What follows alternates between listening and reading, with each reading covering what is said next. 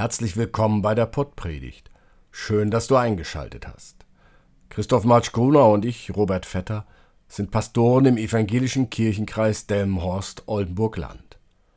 Der Weg Jesu. Wir wünschen dir viel Spaß mit der Pottpredigt. Lieber Hörer, liebe Hörerin. Weihnachten, die Zeit für Erinnerungen und Geschichten. Auch heute wieder. Gestern die Geschichte, die mit den Worten es begab sich aber zu der Zeit, dass ein Gebot von dem Kaiser Augustus ausging, dass alle Welt geschätzt würde, begann. Das Leben Jesu steht uns vor Augen, von der Geburt im Stall, der Krippe, die nichts anderes war als ein Holzkasten, bis hin zum hölzernen Kreuz. Durch Jesu Tod und Auferstehung lässt uns die Geburt Jesu nicht kalt. Ohne Kreuz und Auferstehung würden wir die Worte es begab sich aber zu der Zeit, dass ein Gebot von dem Kaiser Augustus ausging, dass alle Welt geschätzt würde, gar nicht kennen. Jesu Geburt wurde erst nach seiner Auferstehung wichtig für die an ihn Glaubenden. Denn erst jetzt hatten sie verstanden. Was hatten sie verstanden? In jedem noch so unscheinbaren Winkel der Erde kann sich etwas zutragen, was von riesengroßer Bedeutung ist. In noch so ungeordneten Verhältnissen und in einem besetzten Landstrich kann Historisches passieren. Ja, mit einer einfachen Geburt kann Gott den Lauf der Welt verändern. Ganz unspektakulär. Eben kein Spektakel. Einfach nur eine Geburt. Hören wir die Geschichte einer Geburt. Und es ging hin ein Mann vom Hause Levi und nahm eine Tochter Levis zur Frau. Und sie ward schwanger und gebar einen Sohn. Und als sie sah, dass es ein feines Kind war, verbarg sie ihn drei Monate. Als sie ihn aber nicht länger verbergen konnte, nahm sie ein Kästlein von Rohr für ihn und verklebte es mit Erdharz und Pech und legte das Kind hinein und setzte das Kästlein in das Schilf am Ufer des Nils. Aber seine Schwester stand von ferne, um zu erfahren, wie es ihm ergehen würde. Und die Tochter des Pharao ging hinab und wollte baden im Nil, und ihre Dienerinnen gingen am Ufer hin und her. Und als sie das Kästlein im Schilf sah, sandte sie ihre Magd hin und ließ es holen. Und als sie es auftat, sah sie das Kind, und siehe, das Knäblein weinte. Da jammerte es sie, und sie sprach, es ist eins von den hebräischen Kindlein. Da sprach seine Schwester zu der Tochter des Pharao, Soll ich hingehen und eine der hebräischen Frauen rufen, die da stillt, dass sie dir das Kindlein stille? Die Tochter des Pharao sprach zu ihr, Geh hin. Das Mädchen ging hin und rief die Mutter des Kindes. Da sprach die Tochter des Pharao zu ihr, Nimm das Kindlein mit und stille es mir, ich will es dir lohnen.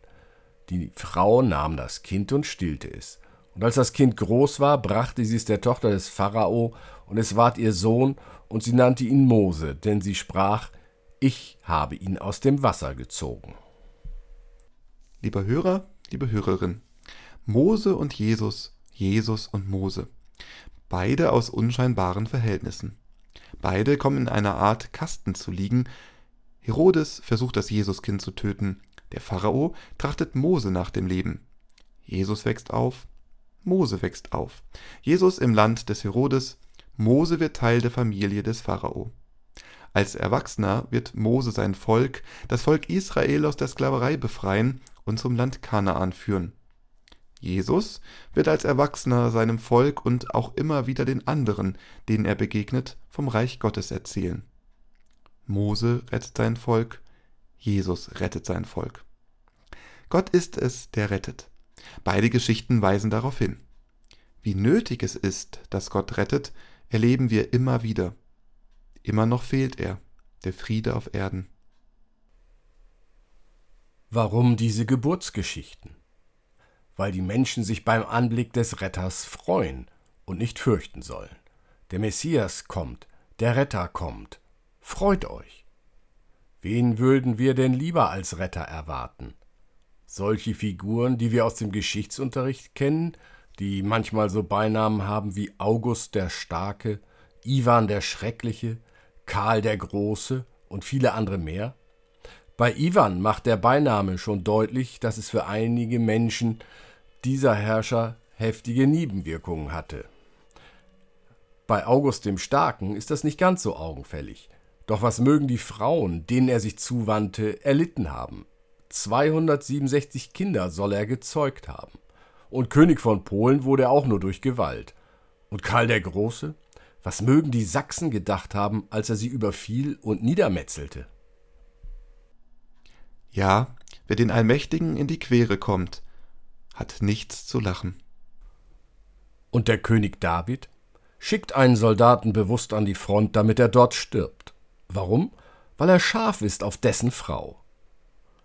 Gerade weil wir das immer wieder so erleben, zeigt sich Gott in seiner Macht ganz anders. Beim Anblick eines Säuglings gelingt es den meisten Menschen, Freude zu empfinden. Und selbst vor diesen macht die Brutalität von Machthabern dann nicht Halt. Putins Krieg, gerade auch gegen ukrainische Kinder in den besetzten Gebieten, die von Katar und dem Iran finanzierte Hamas und all die anderen Anhänger der Gewalt in der Welt. Sie machen keinen Halt. Und was werden die rechtsradikalen Parteimitglieder der AfD und ihre Anhänger erst machen, wenn sie die Macht haben? Nein, von denen, die davon reden, sie werden durchgreifen, sie werden klar Schiff machen, von denen dürfen wir keinen Frieden erwarten. Diese werden Gewalt verbreiten. Doch von einem Gott, der seine Macht nicht ausnutzt, der seine Macht nicht dazu nutzt, anderen seinen Willen aufzuzwingen, von dem lässt sich ein Fürchte dich nicht nicht nur hören, sondern auch glauben.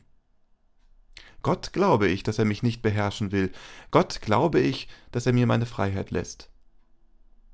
Gott ist glaubwürdig, gerade weil er nicht wie ein Berserker dreinfährt, um einen mit Megatonnen totem Fleisch erkauften Frieden zu erzwingen, sondern weil er den Frieden auf anderem, friedlichem Wege herbeiführen möchte.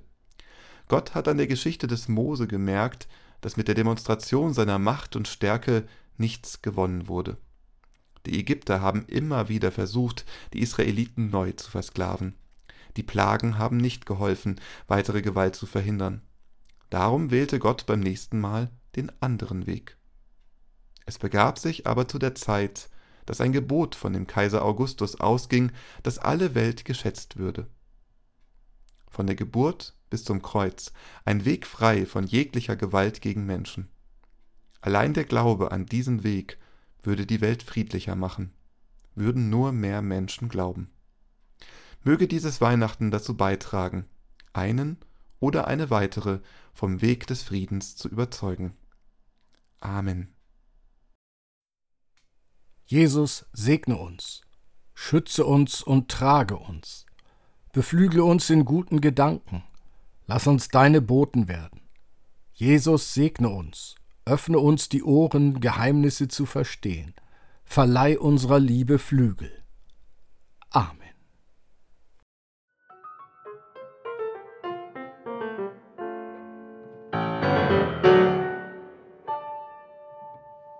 Dieser Podcast ist ein Angebot des evangelisch-lutherischen Kirchenkreises Delmenhorst-Oldenburg-Land.